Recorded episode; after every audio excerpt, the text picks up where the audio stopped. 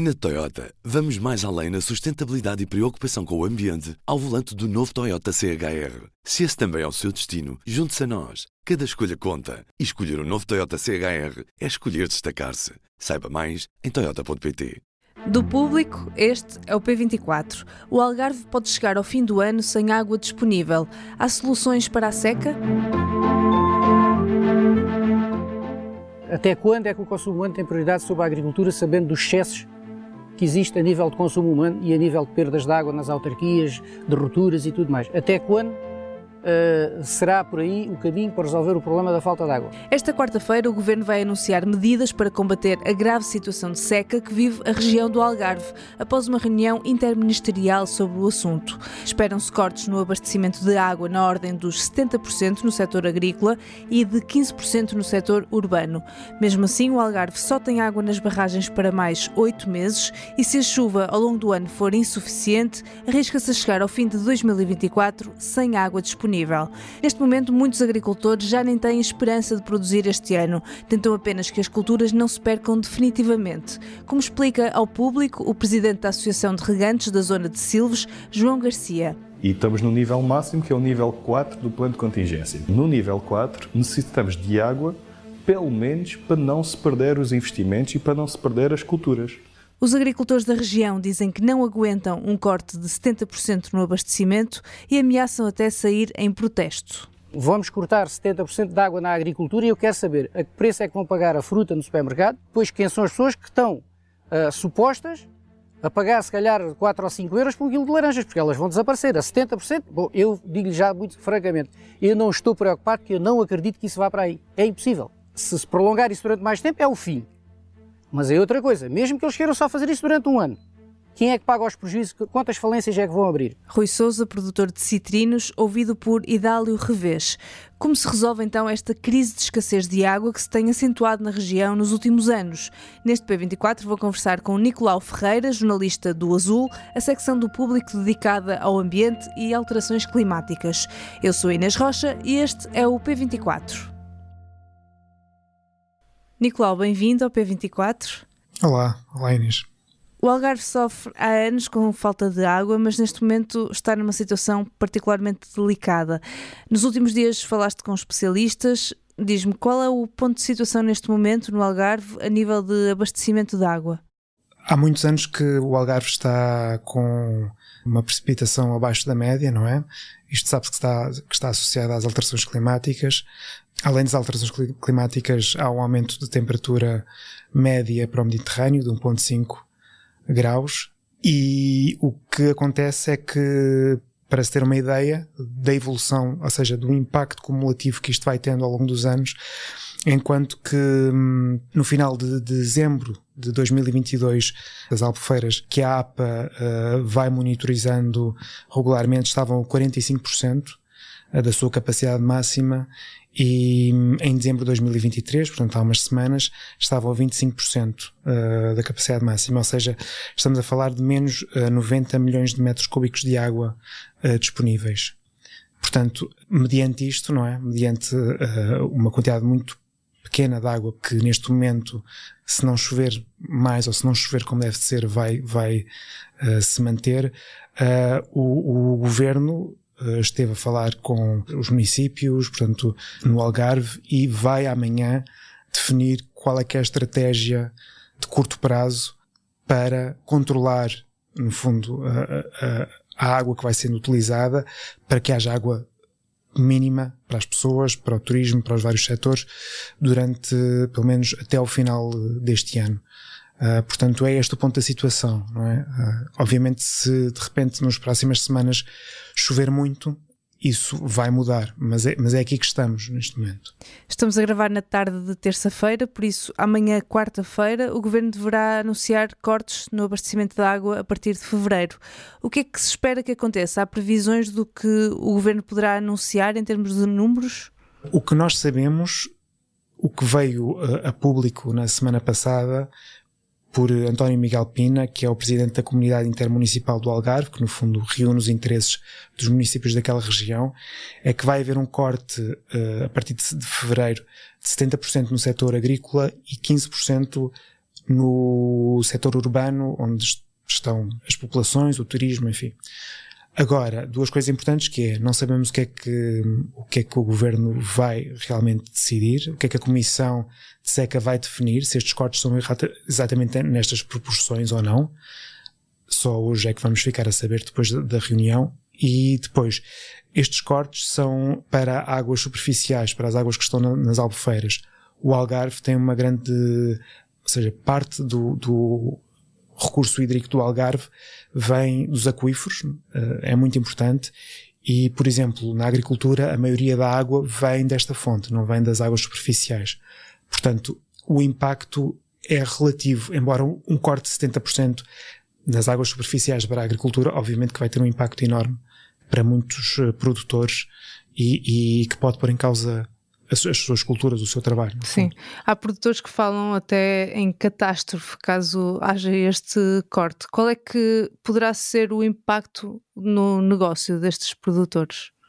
Os impactos podem ser realmente muito graves. Eu acho que vai depender, vai depender de cada produtor, de onde é que ele retira a água, mas muito provavelmente uh, a produção de muitos, de, de, de, muitos agricultores não vai ocorrer, não é? Estamos a falar de regadio, estamos a falar de laranjais, estamos a falar de, dos abacates, por exemplo, e, e o que se diz é que esta produção não vai, não vai acontecer este ano, muito provavelmente. E depois, o grande risco é não haver sequer água para que as, as árvores sobrevivam. Isso é um impacto de outro nível. Sim, acaba com o negócio no futuro, não é? Exato, acaba com o negócio no futuro.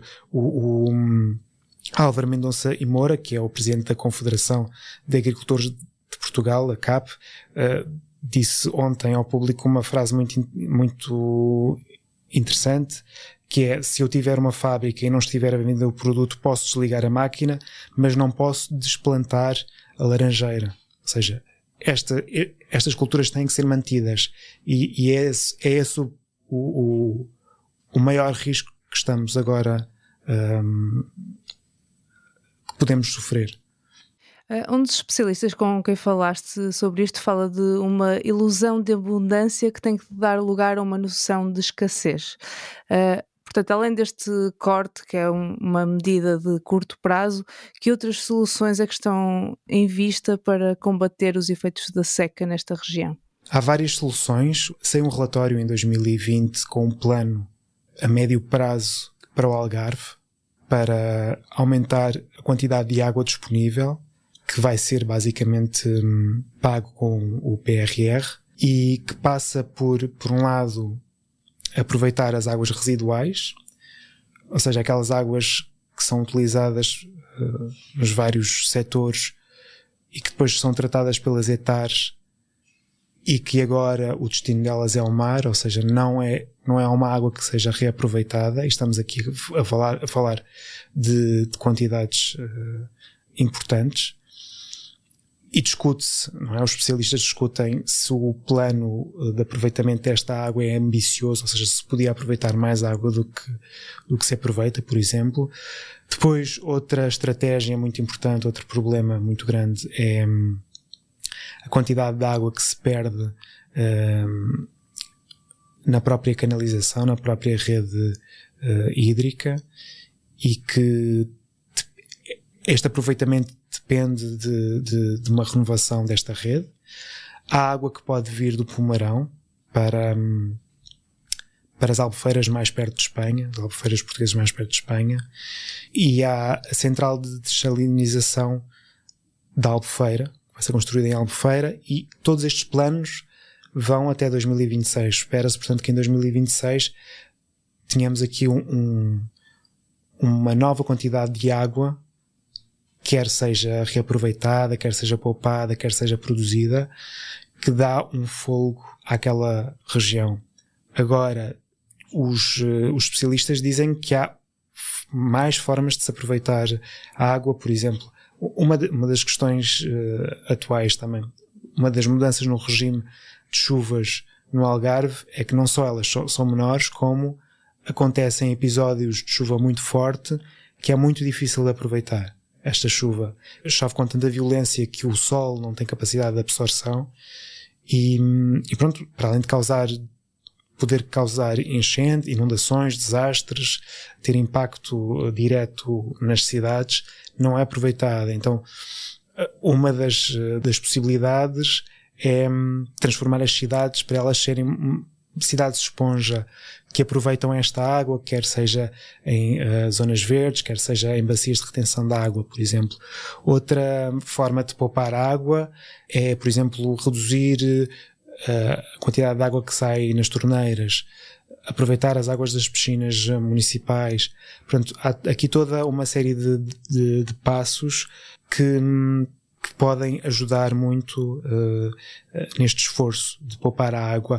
E o que eu acho, o que está subjacente neste pensamento todo é de facto, ao ouvir o, os especialistas, o, o, que, o que, que, parece é que o porquê é que é importante passar para uma, uma consciência de escassez. É porque é a partir dessa consciência de escassez que se pode olhar para as várias possibilidades que existem na rede hídrica e perceber onde é que ela pode ser aproveitada e para, para o que é que pode ser aproveitada. Porque, por exemplo, aproveitamento das águas residuais. Estas águas não são boas para consumo humano, mas são ótimas para se regar campos de golfo, ótimas para se regar pomares. Portanto, é este tipo de eh, pensamento, de estratégia, de puzzle mesmo, que estes especialistas eh, defendem que faz sentido para aquela região. Estamos ainda em estado de negação, como escreveu no público esta semana Miguel Miranda, presidente do Instituto Português do Mar e da Atmosfera? Bom, eu não sei, eu não vivo no Algarve, então eu não, eu não consigo dizer isso. Agora, eu acho que isto, independentemente da região onde se vive, não é? Porque, por exemplo, o Minho não tem este tipo de preocupações, não é? Terá outras, mas não é. No Minho não há uma preocupação de falta de água. Portanto, eu acho independentemente se há um estado de negação ou não um estado de negação, e isto eu acho que vale para, para qualquer pessoa em qualquer território, é importante estarmos atentos e, e, conscientes do que é que está a ocorrer à nossa volta em termos de, do clima. Isto mesmo em termos individuais, não é? Como cidadãos também temos um, sim, sim, sim, sim. O que se, o que se, o que se falava também, de, o que as pessoas falavam, as pessoas com que eu falei, que falava que era preciso de facto uma estratégia também de de educação, de, é importante que, a, que as pessoas percebam que este problema está aí, é real e, e que se relaciona com a vida delas. Nicolau, muito obrigada. Nada, Inês. Esta quarta-feira, o público divulga dados sobre os médicos aposentados a trabalhar no Serviço Nacional de Saúde. São mais de 500 e outros 1.900 estão em idade de pedir reforma. E se gosta de videojogos, cuidado porque, segundo um estudo internacional, jogar regularmente pode aumentar o risco de perda auditiva e de desenvolver zumbidos. Saiba tudo na versão impressa ou em público.pt. Neste episódio ouvimos sons captados por Idálio Revés e Mariana Godé, no Algarve. A música do P24 é da Ana Marcos Maia. Tenham um bom dia e até amanhã.